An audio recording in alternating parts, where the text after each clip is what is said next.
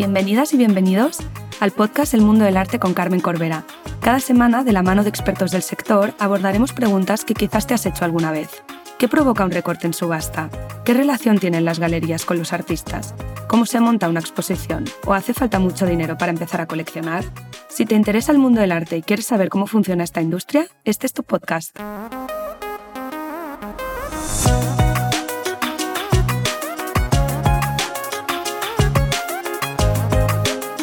Bienvenidos a la tercera temporada del Mundo del Arte con Carmen Corbera. Hoy es el primer episodio y me hace especial ilusión por el invitado y por el tema, ya que es algo de lo que no habíamos hablado hasta ahora. Hoy hablaremos de la fotografía y de su difusión de la mano de Pepe Fondemora. Pepe es director de Fotocolectania desde el 2002 y antes fundó en 1985 la fotogalería Raulowski en Valencia hasta 2001. Fotocolectania es una fundación privada, pero con, con vocación pública, que tienen un fondo de unas 3.000 fotografías y que a través de exposiciones, conferencias, cursos, hacen una labor, una gran labor de promoción de la fotografía. En esta conversación le hago preguntas muy básicas a Pepe, como por ejemplo, ¿qué es una fotografía? o desde cuándo consideramos que la fotografía es un arte, hasta cómo empezar a coleccionar fotografía. Y la verdad que es una conversación para mí súper interesante, que disfruté muchísimo. Pepe fue muy generoso con su tiempo y con su conocimiento y creo que es un gran episodio para empezar esta tercera temporada. Así que espero que disfrutéis muchísimo de esta conversación y sin más os dejo con Pepe. Buenas tardes, Pepe. Muchas gracias por aceptar la invitación al podcast. Encantado. La verdad es que desde que lancé el podcast quería tratar el tema de la fotografía porque obviamente forma parte del mundo del arte, pero no había tenido la oportunidad hasta ahora, así que me apetece mucho tener esta conversación y que nos expliques tu experiencia, que hablemos de fotografía, del coleccionismo, de fotocolectania. Pero antes de empezar, me interesaba preguntarte qué te atrajo a ti del mundo de la fotografía para dedicarte profesionalmente a esto. Bueno, la verdad es que me, atrajo que me, me, interesaba siempre el arte, en concreto la fotografía, que yo soy de Valencia y allí había una buena escuela de, fotografía y a raíz de ahí me fui enganchando. Tuve que tomar una decisión importante que era seguir estudios de fotografía y precisamente venirme a Barcelona o bien fundar una librería, galería, que has dicho, con muy poquitos años, con 23 años, y la decisión fue montar este proyecto más que profundizar en los estudios. Vale. Y mm, quizás es un poco básico y creo que es una pregunta ya que se ha superado, ¿no? pero em, ¿desde cuándo se considera que la fotografía es, es un arte en sí mismo? Mm, ¿Tardó mucho en, en ser respetado, digamos? Bueno, vamos a ver, para el ámbito de la fotografía nos cansa un poco el que no se le reconozca como arte porque lógicamente hay muchas, eh, muchos artes como el cine, que son contemporáneos, o la arquitectura, que es indudable, ¿no? Eh, pero bueno, casi siempre se, se alcanza ese estatus de que se haya un poco, mucho menos cuestionado, o que es una pregunta que no suele hacerse tanto, es cuando hay un reconocimiento general. Por un lado, reconocimiento de público, la fotografía atrae, interesa y se ve como algo creativo en general, pero sobre todo también un reconocimiento de dos factores muy importantes, que es, eh, digamos, el reconocimiento de los museos y de que ya está introducido totalmente en ese ámbito, como cualquier otro arte, y muchas veces además sin departamentos de fotografía específicamente como se crearon en los primeros años, es decir, mm, ya se, considera eh, un medio de expresión como otros. Y también, que supongo que hablaremos, el mercado, es decir, cuando realmente, como decía Picasso, esas señoras que estaban viendo un cuadro que decían que lo podían hacer sus hijos, la señora Picasso por detrás les dijo, señora, que vale un millón de dólares. Entonces, cuando hay un reconocimiento de mercado, obviamente también eh, ya es ese bueno, ese estatus que, que, lo tiene. Pero bueno, eh, también es verdad que nosotros como centros de fotografía, es curioso que la gente cuando piensa en un centro de fotografía piensa, bueno, es algo del arte y más específico todavía, es decir, digamos de un nicho muy concreto. Y nosotros como centros de fotografía reivindicamos que la fotografía es muy diversa y que el arte es un porcentaje pequeño, realmente pequeño de la producción y pequeño de, la resonancia. Es decir, la fotografía en los centros de fotografía pues eh, tanto en exposiciones como en debates, como en todo, en la fotografía hoy día, sobre todo el gran cambio es la difusión. Reivindicamos que toca muchos ámbitos, es decir, no solamente el artístico, sino también es, la fotografía está relacionado con el mundo de los archivos, con el mundo de la fotografía profesional, incluso con la fotografía vernacular que le llaman ahora, que es la fotografía que todos podemos hacer y que nunca se ha considerado que, tuviese valor. A mí me cuesta a veces como bueno, también me cuesta dentro del, arte como una pintura, ¿no? Del decir, ¿por qué esto es arte y esto es algo que he hecho yo y en casa, ¿no? En, la fotografía, como todos estamos haciendo fotos todo el día, ¿cómo, ¿cómo se valora esa foto con un valor creativo o un valor artístico? Mm, ¿Quién es el agente? Lo has comentado, ¿no? Es el mercado, los museos, pero esa misma pregunta, si la hicieras con el arte, sería una pregunta también difícil de contestar, porque quién, digamos, bendice o no bendice algo artístico. Mm. Yo creo que es muy parecido a cualquier mm. arte, es decir, arte, pero podemos hablar también de creación como la literatura. Eh, ¿Cuándo alguien es artista? Pues yo creo que alguien es artista cuando realmente, eh, primero, es muy obsesivo, es decir, no puede vivir sin hacer lo que le está pasando, e incluso gente que no desarrolla una carrera artística, pero tiene esa pulsión artística toda su vida, mm, sigue queriendo hacerlo aunque no pueda. Es decir, muy obsesivo de que quiere, necesita eh, comunicar eso. Cuando hace una carrera, eh, una trayectoria importante, puede ser una trayectoria profesional. De hecho, los artistas son profesionales que eh, van creando un trabajo y van, tienen muy importante, como sabes, para las galerías, que, no sea algo espontáneo, que de repente hacen una serie y desaparecen. O, entonces la continuidad y, la, y la profundidad y luego, lógicamente, eso sí que es un poco más difícil de medir cuando algo consideramos que es excepcional, cuando consideramos que realmente está aportando algo diferente a lo que a lo mejor la media podemos crear. Al final, muchos de los invitados del podcast también dicen que es entrenar el ojo. Y si has visto muchas fotografías de muchos artistas, al final supongo que puedes ver si alguien está aportando algo nuevo, ¿no? Y Totalmente, pero además, perdona que te corte, pero es, importantísimo que entrenar el ojo no es solamente una cosa intuitiva, no es una cosa de cúmulo de imágenes, sino que nosotros hacemos bastante hincapié también desde los centros de fotografía, pero sobre todo de las entidades educativas, que es uno de los lenguajes menos estudiados. Es decir, tú, seguro que en tus estudios has tenido muchos estudios de literatura, has tenido muchos estudios de diferentes ámbitos, pero algo que resulta que, como bien decías antes, muchos jóvenes están utilizando la imagen, cada, vez incluso ya, ciertas estadísticas dicen que las generaciones más jóvenes, el 50% de su comunicación eh, con el móvil es, con imágenes. Y esa utilización de imágenes, mm. esa densidad mm, que llega a ser incluso mm.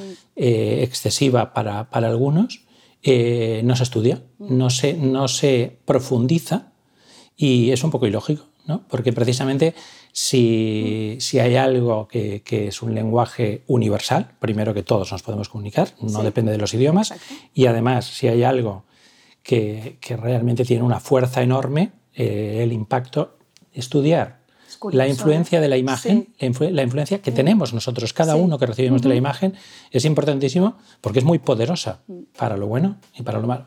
Totalmente. Y de hecho, lleváis más de 20 años eh, en, el, en, Fotocolectania.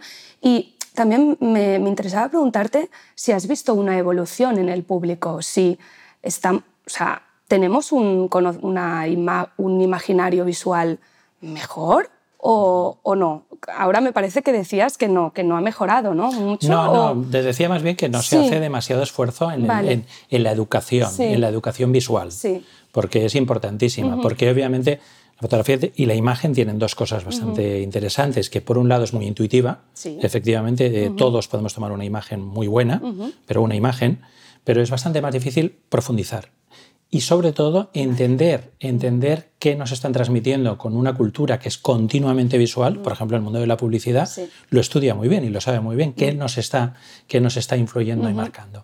Sin embargo, yo creo que sí, en estos 20 años, la, digamos, eh, por ejemplo, mm, cuando ibas a Francia eh, o Inglaterra, con, eh, países con una cultura de la fotografía importante, que eran bastante popular, las exposiciones eran masivas, habían exposiciones blockbusters, y eso eh, empieza a ocurrir bastante aquí, no como una cosa anecdótica de unos aficionados a ese ámbito, sino bastante a menudo.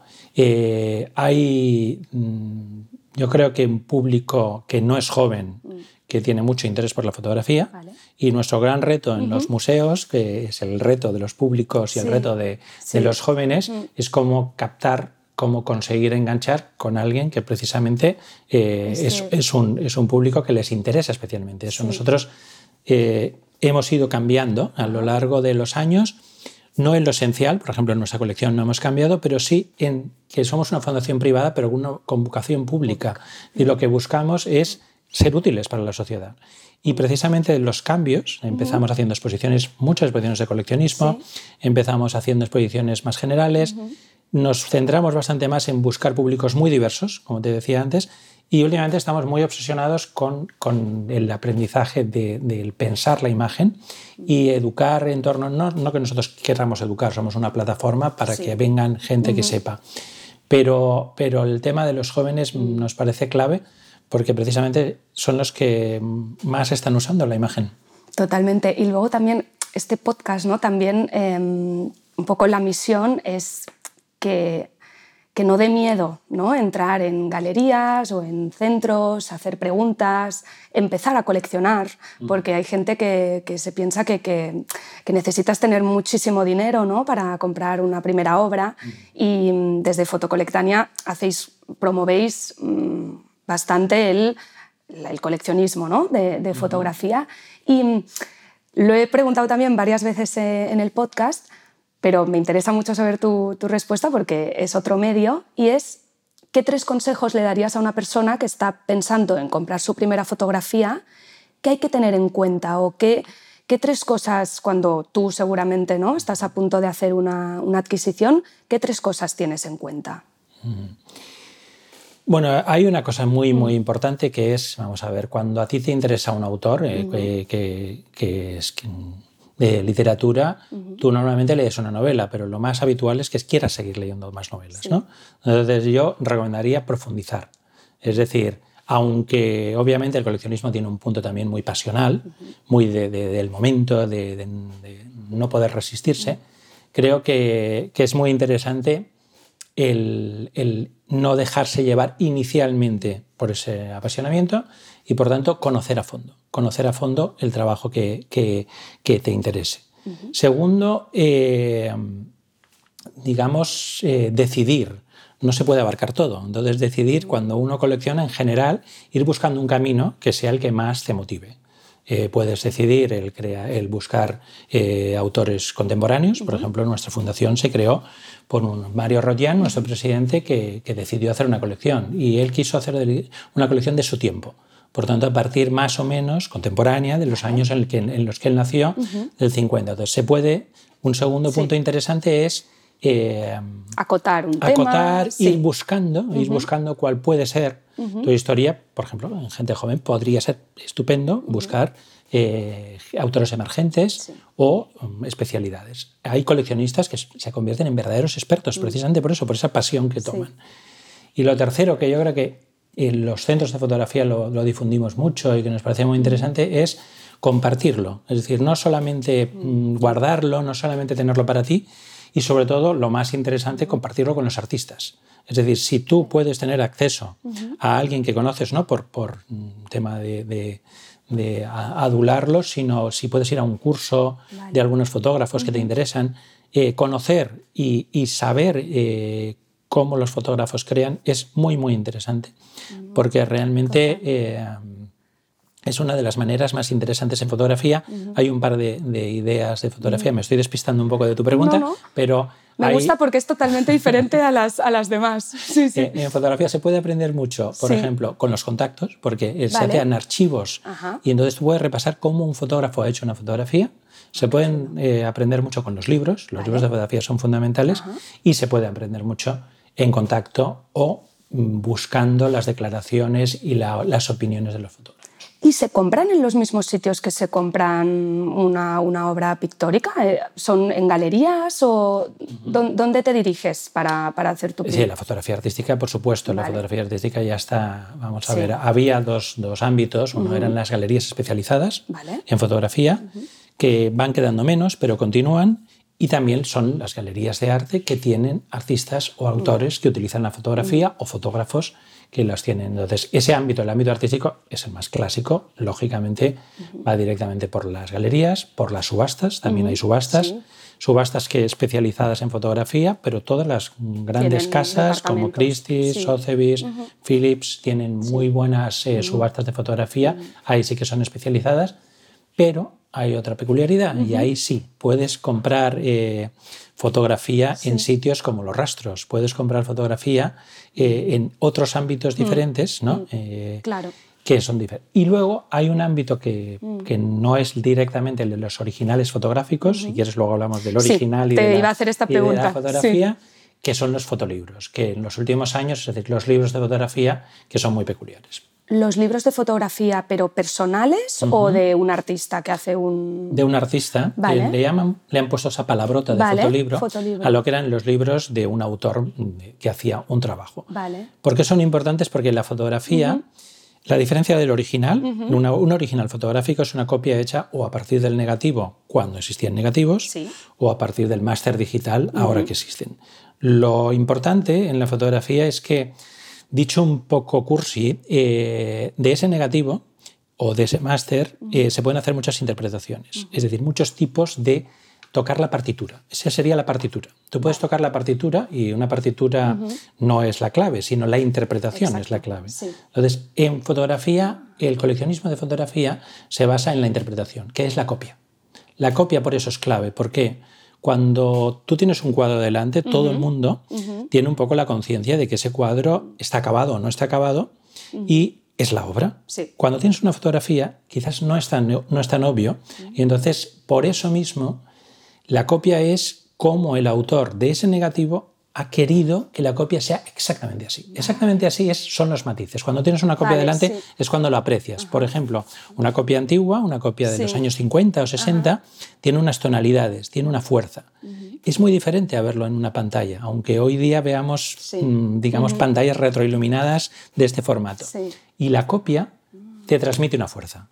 Cuando nosotros enseñamos a veces fotografías de Joan Colom, por ejemplo, que es un clásico de, de Barcelona de los años 50, con un tipo de copia, la gente dice, entiende que ahí precisamente en cómo lo quiso hacer, en esos negros tan intensos, en esa fuerza, hay una energía y una vida que, no tienen, otros, que no tienen otros objetos. Vale, y entonces, por ejemplo, mm, yo mm, me quiero comprar una fotografía y entro, por ejemplo, a una casa de subastas, ¿no? Y em, a mí a veces lo que me preocupa o lo que no entiendo, porque no, no sé tanto, es el, número de series, ¿no? ¿Cuántos, ¿Cuándo se hizo? Em, ¿Qué hay que tener en cuenta? Porque supongo que hay una fotografía de Joan Coulomb que se ha hecho, que se puede hacer una, una copia el año pasado, ¿no? claro, tiene menos valor que una copia que se hiciese, no sé, unos años después.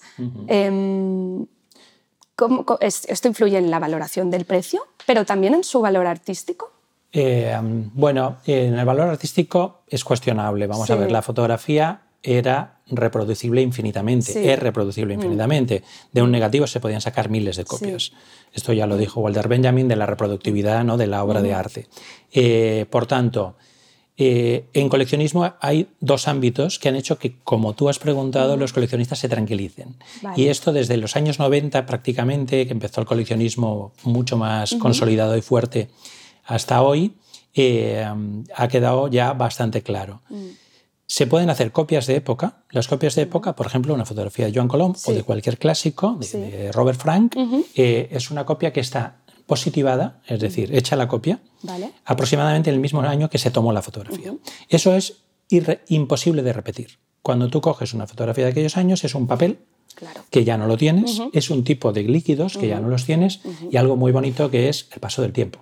Sobre la fotografía también, para lo bueno y para lo malo, paso el tiempo. Eso serían las copias de época.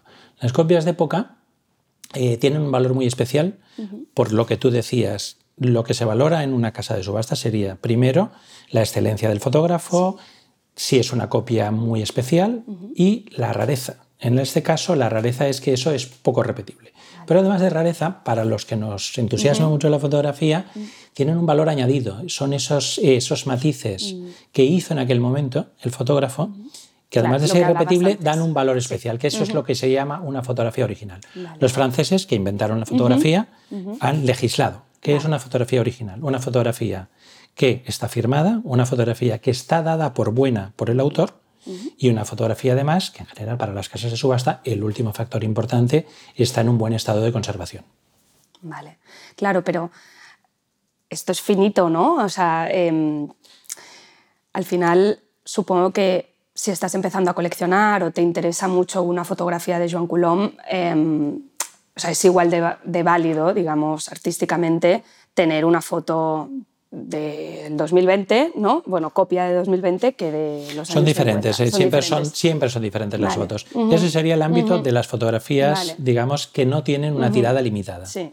Que el valor, por ejemplo, puede ser de muchísimos millones. Eh, Ansel Adams, eh, que tiene una de las fotos míticas, eh, ha vendido muchísimas veces una foto mítica suya, que es un atardecer sobre un cementerio, maravilloso, y cada vez va subiendo el precio. No influye el que sea tan limitada. Ahora bien, hay otro ámbito, que es el de la fotografía contemporánea. Mm.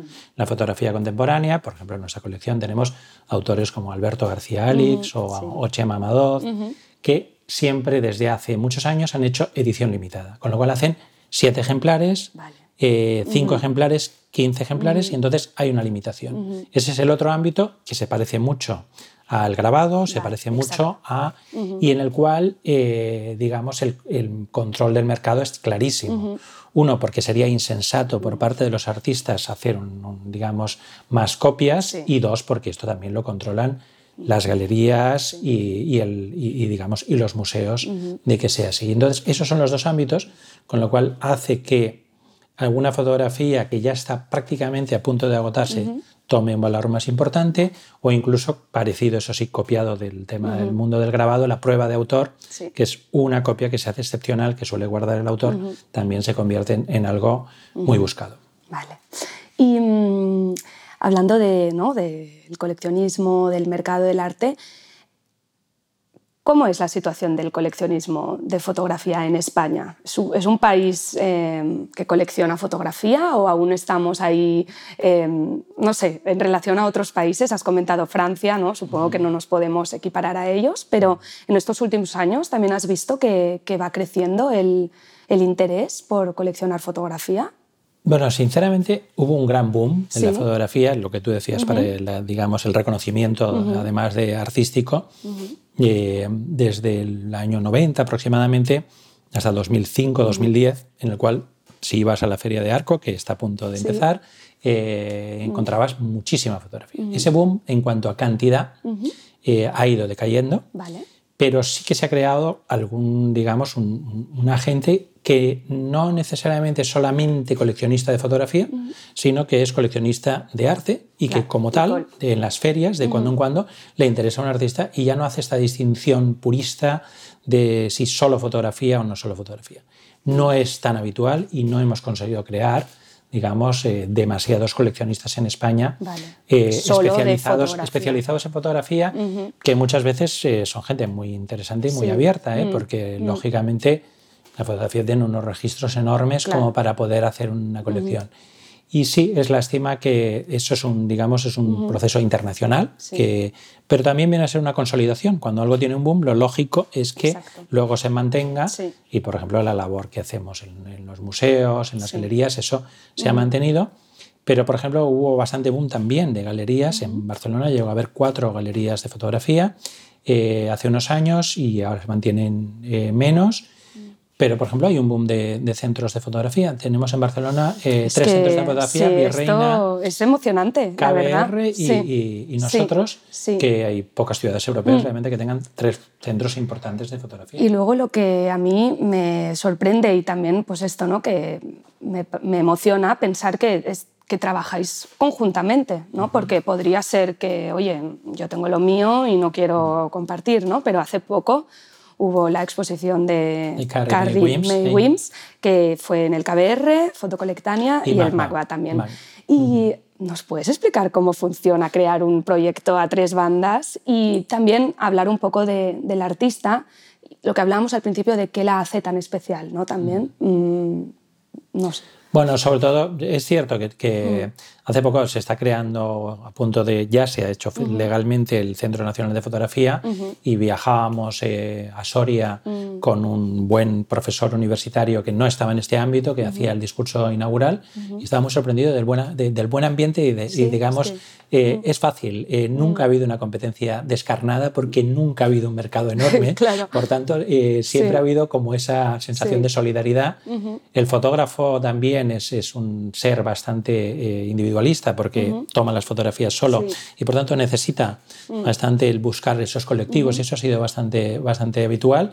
Y, en fotografía también, la verdad es que no es casual, tenemos una excelente relación con la gente de, KBR antes de que fuera al centro, también con Virreina y en general también. Y también, bueno, yo creo que es el signo de, de los tiempos. Es decir, hay que cooperar mucho más que colaborar, hay que cooperar y eso fue una, buena mm. muestra con la directora, mm. de, la nueva directora de, del MACBA, con Elvira, que era la comisaria de la exposición, con KBR y con nosotros. Vale. Y también fue un éxito de público. ¿no? Entonces también lo hablábamos al principio de la conversación. ¿Crees que el público está cada vez más acostumbrado ¿no? a ir a ver solo exposiciones de, de fotografía? Sí, sí, sí. En general, de todas maneras, yo creo que el público es muy inteligente mm. y lo que hace es escoger mm. tipo de fotografías mm. o exposiciones que le gustan. Eh, nosotros, eh, esta exposición fue muy interesante porque hicimos circular los tres centros, cada uno su público añadía, la prensa fue espectacular porque realmente era una exposición muy, muy importante. Pero yo creo que sobre todo la gente lo que sí que le interesa es que está muy despierta, que sabe qué tipo de exposiciones hay. Y nosotros tenemos también exposiciones que no son tan exitosas mm. precisamente porque a lo mejor ya lo sabemos, nosotros estamos apostando por autores más noveles o por temáticas que tenemos que hacer y que creemos que hay que hacer que pueden tener, no tener tantos públicos, pero la gente ya busca, no, no creo que busca, se acostumbra a que hay algunos centros que son como sus, nuestros fieles, ¿no? los que repiten y los que vienen, eh, como cuando vas a una sala de cine que siempre vas a ver lo que te echan, pero, pero aparte de eso la gente escoge, escoge mucho los proyectos. Y mm, volviendo un poco al tema de, ¿no? de, de, fotografía artística o vernácula, vernacular, vernacular, vernacular. Em, la fotografía vernacular por ejemplo, es que quizás estoy haciendo la, pregunta, la misma pregunta todo el rato, pero es, algo que a veces me cuesta, ¿no? O sea, yo la veo y como es antigua, como que le doy ese valor ¿no? artístico. Pero toda foto vernacular que me encuentro... Mm, no, no, el valor artístico es que ahí hay dos ámbitos. O sea, realmente, eh, hace poco nosotros tenemos un gran eh, asesor, Urs Stagel, nos decía que el, porcentaje de fotografía que se hace, que podría decirse artística, puede ser un 1% de lo que se hace en el mundo de fotografía. Entonces, la fotografía vernacular, más que antigua, es la fotografía que hacemos todos y que hacemos todos como un como que tiene un, valor como de, arqueológico, ¿no? Y, un valor personal, es decir, un valor de, que tú lo estás haciendo sin, sin una pretensión. Eso tiene un valor interesantísimo, eh, histórico, antropológico, para, para digamos, para entender el mundo. Puede ser tan interesante para entender el mundo como la parte artística. Entonces, esos ámbitos eh, son los que son interesantísimos porque te aproximan a una realidad desde otro punto de vista. Y precisamente en las exposiciones, en la, en, la, labor que queremos hacer en los centros es recordar que no hay que poner excesivas altísimas categorías. Claro que nos interesa muchísimo la fotografía artística. Claro que, por ejemplo, nosotros hemos elegido en nuestra colección, que es de fotografía española y portuguesa, eh, una serie de autores que consideramos que han dado digamos que han aportado algo diferente a otro autor, porque tenemos mucha obra de cada uno. Entonces, esa parte sí que la tenemos en cuenta. Pero también tenemos autores eh, muy documentales, porque consideramos que además de ser autores peculiares, están aportando algo eh, también como valor documental. Hace poco fui a una exposición en el Archivo Photographic de Barcelona que era sobre, sobre Barcelona, cómo se había retratado Barcelona con el Achampla y al final bueno, te ayuda a entender ¿no? Eh, quiénes somos, la historia y luego quizás no sé si se puede comprar o lo comprarías para, ¿no? para colgarlo en tu casa, pero tiene ese valor como histórico bueno, lo, bonito a nivel de, fotografía es que puedes coleccionar de muchas maneras. Mm. Y realmente en mm. este ámbito, no mm. tanto a lo mejor en el artístico, en el artístico también, o sea, se puede coleccionar graffiti por, por unos precios eh, realmente estupendos. Si uno empieza y son arte, eh, artes emergentes. En fotografía realmente tú puedes coleccionar esa imagen porque tiene muchas veces, tú vas a un rastro, encuentras un retrato de un señor polaco que no tiene nada que ver contigo y dices, me encanta. Entonces hay ámbitos, como decíamos los fotolibros, en los cuales tú puedes meterte en esos mundos y, y, simplemente eh, hay, hay, nosotros tuvimos una colección hace muchos años de de un gran historiador francés, eh, Michel Frisot, que se dedicaba, su colección era todo de fotografía anónima, todo de fotografía. ¿Qué hacía él? Lo interesante es que él la coleccionaba con un criterio muy claro, mm. la coleccionaba con una mirada, él era, los coleccionistas muchas veces van, van siendo creadores. Muchas veces nosotros, cuando nos preguntan un poco cuándo empiezas a ser coleccionista, pues uno empieza a ser coleccionista cuando tiene suficientes fotos para que ya no le quepan en casa y necesita, no las puede colgar todas, y luego cuando piensa qué está haciendo. Y muchas veces los coleccionistas, por ese criterio, con todos esos ámbitos que uno puede coleccionar en fotografía, eh, empiezan a pensar qué es lo que están haciendo con la colección y muchas veces posiblemente lo que están haciendo es un criterio como una editorial que tienen un criterio editorial que yo voy en esta línea y entonces sigo coleccionando en este ámbito. Qué interesante. Creo que es importante como em, ponerlo en valor, ¿no? Porque a veces con estas los récords de, ¿no? de precio, a veces a mí hay amigos de, Carmen, ¿qué compro? Es una buena inversión y nadie quiere comprar mal, ¿no? Pero creo que es importante esto que decías de que al final em, el coleccionar es como construir tu, pues tu manera de ver la vida ¿no? a través de, mm, en este caso, fotografía, pero puede ser mm, a través de diferentes obras. Y creo que es importante que la gente que nos escucha eh, también se lleve este mensaje. Lógicamente, también como cualquier ámbito mm. que te vas metiendo, es bueno dejarse recomendar, es bueno formarse. Eh, y tener una cierta seguridad, y como tú dices, lo lógico es que todo el mundo diga que bien, mira, se ha revalorizado lo que yo compré. a todo el mundo le gusta. Eso es normal.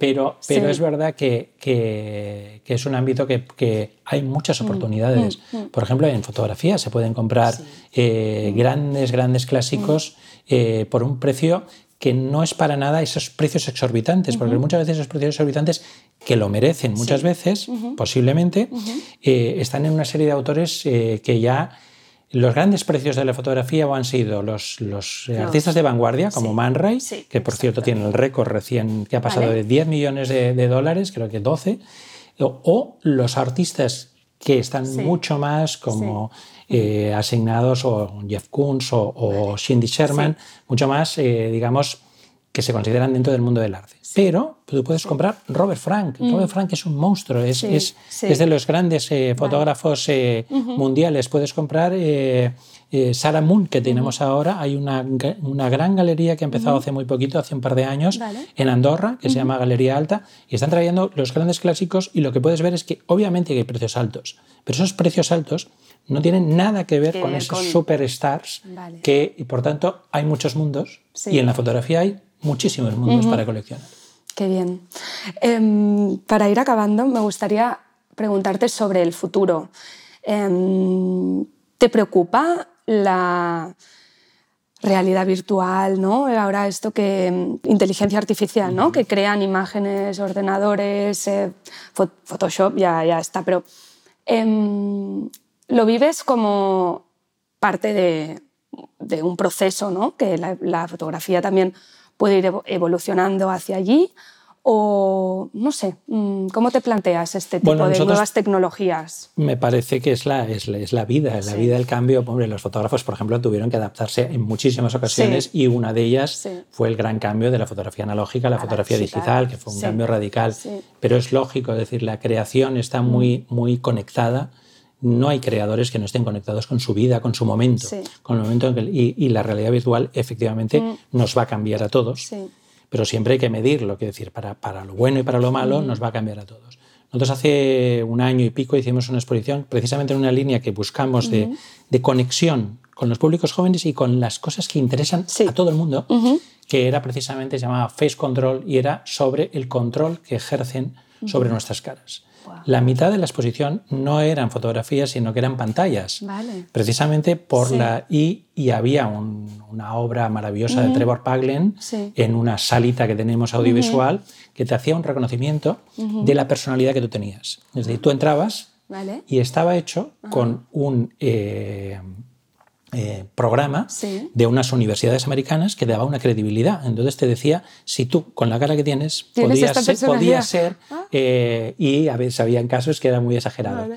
Ese juego eh, de, me parece súper interesante la nueva tecnología, pero me parece súper interesante que el arte sea crítico, que el arte un poco hurgue en lo que puede suponer eso, sobre todo para hacernos a todos conscientes de los usos eh, interesantes, artísticos, pero también los usos eh, de manipulación que hay en, la, en, la, sociedad contemporánea. Total. Y luego también cuando hablabas pensaba en, en este cambio que ha habido ¿no? de, de, volver a lo analógico. Yo tengo muchas amigas que se van de viaje y se, se vuelven a comprar estas cámaras de usar y tirar.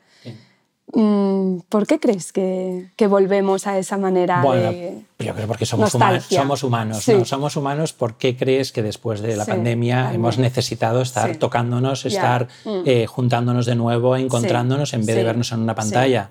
Pues porque es curioso en fotografía, mm. este boom que te hablaba, del, lo que te hablaba, te quería comentar de los fotolibros es que en los años 2000 hubo un boom enorme de fotolibros que eh, era la manera que tenían los artistas de tocar, o sea, de volver a crear algo eh, físico, algo que el espectador pues pasara esas páginas. Por tanto, el analógico yo creo que es una vuelta a esa necesidad que, tenemos de, digamos, de conexión, de conexión con los objetos. y, bueno, además tiene unas peculiaridades y unos encantos que, no se han perdido. Yo creo que al menos a mí lo que, me, lo que me interesa es el hecho de hago una foto y ya está, ¿no? Y a ver cómo ha salido, porque yo miro mi, móvil y tengo 10 fotos iguales, ¿no? Y no Estás dando en el clavo. Cuando, cuando no, no, existía la fotografía eh, digital, la gente disparaba y quedaba ahí. Como mucho había en las cámaras Polaroids para ver cómo se había salido más o menos. Ese es el, el, el, único cambio tecnológico importantísimo de la fotografía digital, es mirar la pantalla. Antes se, se, mantenía la imagen en una palabra muy bonita que es la imagen latente. Tú habías disparado, el fotógrafo sabía que era una buena imagen, pero tenía que esperar. Claro. y luego es la magia que hablábamos al principio, ¿no? De revelar y todo. Yo pondría una aplicación que seguro que las, las, eh, las marcas que nos patrocinan algunas eh, me castigarían, que sería que las cámaras digitales no pudieras mirar la pantalla y tuvieras que esperar a mirarla eh, X tiempo para que esa imagen latente, esa confianza que tú has descubierto algo, lo tuvieses y no tuvieses que estar recurriendo a la ansiedad de mirar qué has hecho. Sí. Sí, es que te preguntaría mil cosas, porque claro, se me ocurre luego todo lo de TikTok, Instagram, ¿no? las redes sociales, pero quizás en una, en una parte dos, pero em, siempre acabo el podcast em, haciendo la misma pregunta, que es si tuvieses carta blanca y pudieses comprarte o tener cualquier obra, ¿cuál sería y por qué? Bueno, la verdad es que la tenía preparada la pregunta. Eh, yo creé una librería, como decíamos antes, Railovsky, de un extrañísimo nombre, y viene de una fotografía de Enrique Bresson, que es bastante mítica, que es en la estación de San Lázaro, un hombre saltando, de ese hombre saltando lo, lo, utilizamos como logotipo, y el nombre de Railovsky era un cartel que había detrás que se había despegado además. Lo, lo, investigábamos y no encontrábamos, era Brailovsky, que la B se había descolgado y lo convertimos en una palabra que es Brailovsky, que realmente es una palabra ficticia. Esa fotografía eh, con mi hermano, que sigue teniendo la librería y la galería, eh, estuvimos en contacto y seguíamos en contacto con Cartier-Bresson mientras estuvo vivo. No le agobiábamos, le enviábamos le enviábamos una carta cada cinco años y él nos contestaba con unas postales a mano maravillosas. Y hubo un momento que estuvimos proponiéndole de comprarle la fotografía, pero no fue adelante. Esa sería la fotografía que debería tener. Deberías tener. Bueno, pues Pepe, ha sido un placer. Muchísimas gracias. Encantado.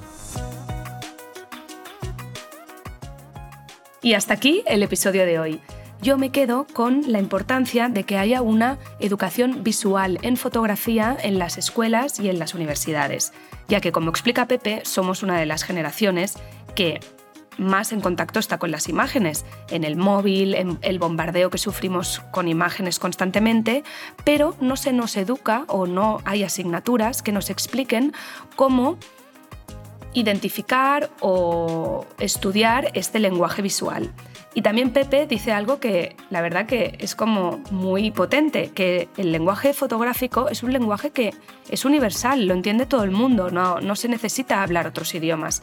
Y que se necesita más educación para poder interpretar y poder valorar este tipo de fotografías y de lenguaje. Desde Fotocolectania, que son una fundación privada pero con vocación pública, lo hacen.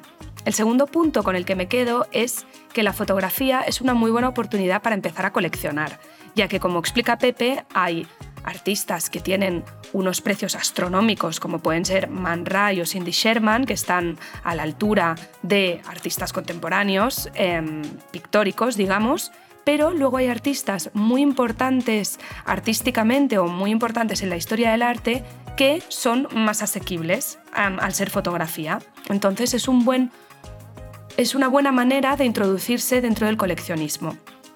Y el tercer punto va ligado a este segundo punto, que es que tenemos que tener en cuenta que la fotografía es muy diversa y que el arte o la fotografía artística es una producción pequeña, que también hay fotografía documental, de archivo y vernacular, que a mí la verdad que me fascina.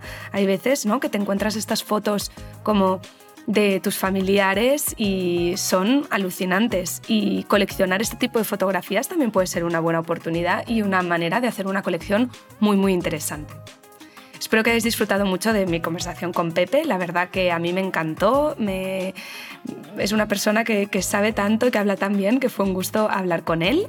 Y muchísimas gracias por estar aquí en esta nueva temporada y nos vemos el martes que viene.